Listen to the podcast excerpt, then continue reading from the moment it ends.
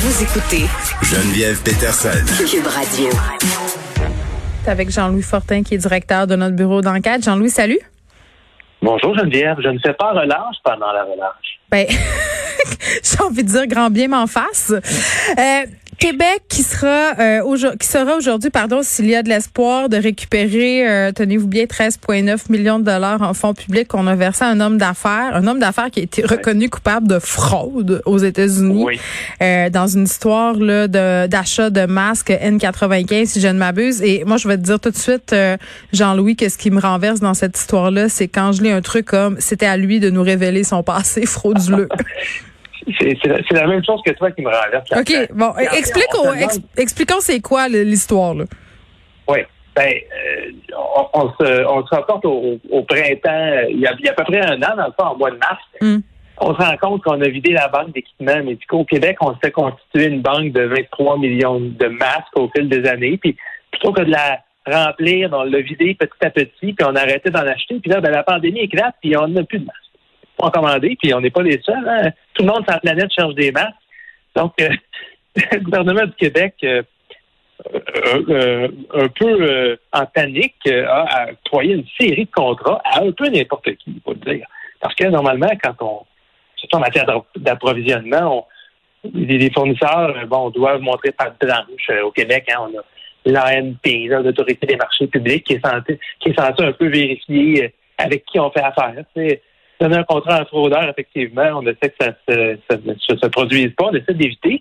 Mais plus on fouille sur des contrats qui ont été donnés, c'est quand même des milliards de dollars, presque 4 mhm. milliards au Québec, mm total de contrats. on se rend compte que ces vérifications-là, au printemps passé, à cause, entre autres, de la situation d'urgence. Oui, on était à trois jours près. Là. Moi, je me rappelle que le premier ministre nous disait il nous reste deux jours de masse, trois jours de visa.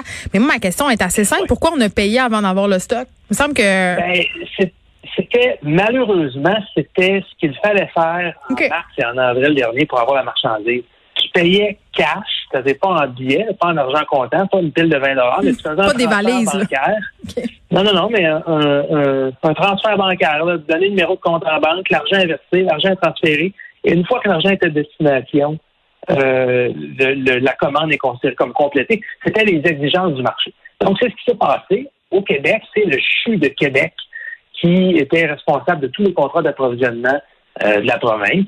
Et ben, dans le cas euh, qui est dévoilé par notre bureau d'enquête aujourd'hui, euh, la commande de masse donc était passée à une entreprise américaine, Tree of Knowledge, via son, son un de ses principaux dirigeants, Michael Caridi, et l'argent a été transféré, a été envoyé donc directement à, une compagnie qui était à son adresse. Une grosse maison un château d'à peu près 3 millions de dollars euh, au, euh, au Connecticut. Et donc, euh, il a reçu l'argent, mais ce qui devait arriver arriva. On n'a jamais reçu les masques. On, en aurait reçu une très petite quantité, mais c'est pas mm. ce qu'on voulait. C'est pas des N95, c'est des KN95. Et donc, là, un Sport Québec tente de, vraiment de, de se faire rembourser, mais on comprend que l'argent n'y est pas, et là, ce qui est écrit, c'est ça. Donc, le, le CHU de Québec dit bien candidement, ben là, si M. Caridi nous avait dit qu'il était un fraudeur, on lui aurait pas donné de contrat. oui, OK, parfait. Euh, mais où est notre argent, dis-moi donc? Ben là, l'argent a été encaissé par M. Caridi, on le sait, là, on l'a perdu. On, l'a plus, mais les masques, on les a jamais reçus. Là, ce qu'on attendait aujourd'hui, euh, et c'est qu'il n'a pas eu lieu, c'est qu'il y avait un un spécialiste qui avait été mandaté là, pour faire une par la Cour pour faire une évaluation des, des passifs et des actifs de notre fraudeur en question. Là. Dans mm-hmm. ce qu'on voulait savoir aujourd'hui, c'est on a vraiment une chance de se faire rembourser ou le gars il était insolvable et il reste 22 pièces dans son compte en banque. Que, OK. Puis, oubliez ça, le 14 millions. Tu sais. Et, on n'a pas reçu le rapport aujourd'hui. Le rapport n'a pas été présenté à la Cour, mais ce qu'on dit par contre, c'est que le juge, donc ça a été remis à la date ultérieure, mais le juge était très, très euh, sévère, très, très critique. Là. Il dit, ben là, on, on allègue que vous avez volé beaucoup d'argent au gouvernement du Québec. Donc, euh, ça, ça regarde mal. Moi, je, je. Mais M. Caridi a dit quand même, Jean-Louis, euh, qui était au cœur d'un litige avec le gouvernement québécois, qui serait bientôt réglé. Oui, sauf que euh, ce serait bientôt réglé, sauf qu'ultimement, le dossier, si c'est si c'est en cours, c'est parce que les négociations, l'entente à l'amiable les, négociations hors cours n'ont pas fonctionné. Ben, moi, je suis aussi optimiste. Que ben, je suis zéro optimiste. Moi, je suis ironique. ouais, mais tu sais, c'est pas la première fois euh, qu'il y a des qu'on paye dans le vide un peu la, pour la COVID. Hein? Mm-hmm.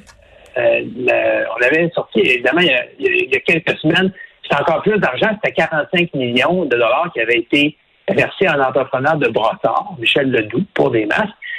Mais ce qui s'était heureusement, dans ce cas-là, la banque avait comme tiré la sonnette d'alarme et pour ça que ça va se faire cette transaction-là, il y a une certaine irrégularité et le contrat a été bloqué.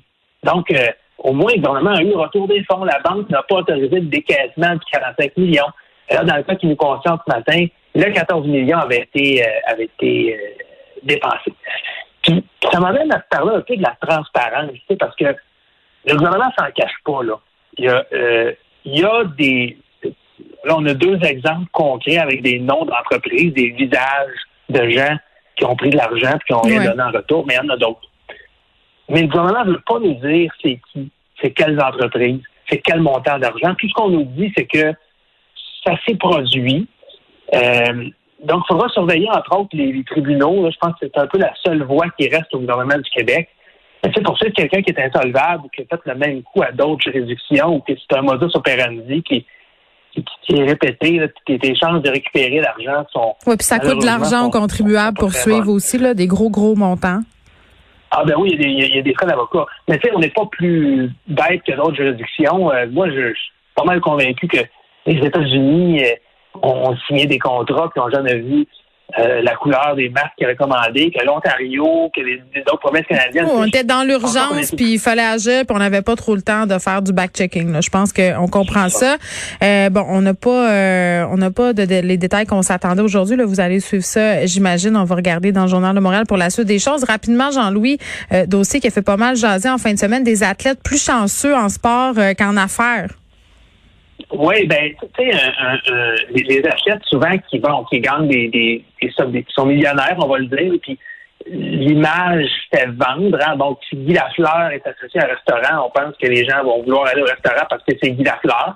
Ou en tout cas, dans d'autres dans d'autres situations, on approche les athlètes, on les on les convainc d'investir dans toutes sortes de patentes à gosse, entre guillemets, d'entreprises, mm-hmm. ça va fonctionner. Bon, ou pas. Et là, ce que mon collègue Jean-François Cloutier, donc, en, faut le dire, ça fait des démarches de longue haleine de convaincre les sportifs de parler, des, des Hassan Camara, Didier Drogba, Luc Robitaille, Donald Brashear, Francis Bouillon, Georges Larac, il y en a beaucoup, beaucoup de joueurs de hockey, en fait, qui n'ont pas eu la main heureuse en affaires, des fois par leur propre faute, ou des fois parce qu'ils ont été un peu victimes d'associés, de partenaires d'affaires, qui justement avaient besoin de leur nom, de leur notoriété, pour faire avancer la business, mais le plan d'affaires n'était pas très bon, puis ça s'est écroulé. C'est super intéressant.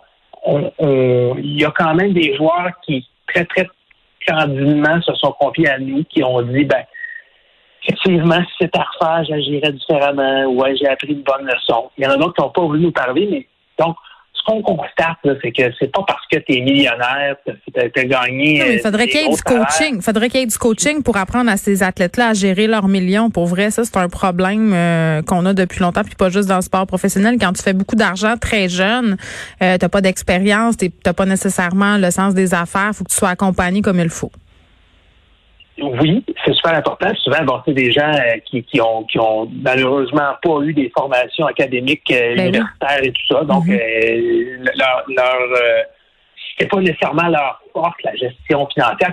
C'est pas, pas des histoires d'horreur. Il y en a des athlètes qui ont réussi et qui sont devenus des gens d'affaires mm-hmm. avisés et prospères.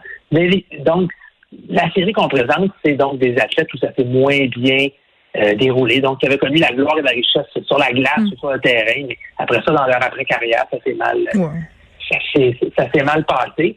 Euh, et, et, et je, je, pense que c'est une bonne leçon pour un jeune hein, euh, qui, qui, qui, débarque dans la Ligue nationale, qui, qui, commence à avoir des bons contrats dans n'importe quel sport, qui soit bien encadré, que les équipes aussi peut-être hmm. mettent en place des processus. Ben oui, puis ça montre aussi au public que c'est pas parce que tu as fait des millions au hockey que nécessairement euh, le reste de ta vie se passe euh, sous la même étoile. On peut lire tout ça dans le Journal de Montréal, dans le Journal de Québec, sur euh, le site Internet pour ce dossier-là. Jean-Louis, merci. Ça fait plaisir. À la semaine prochaine.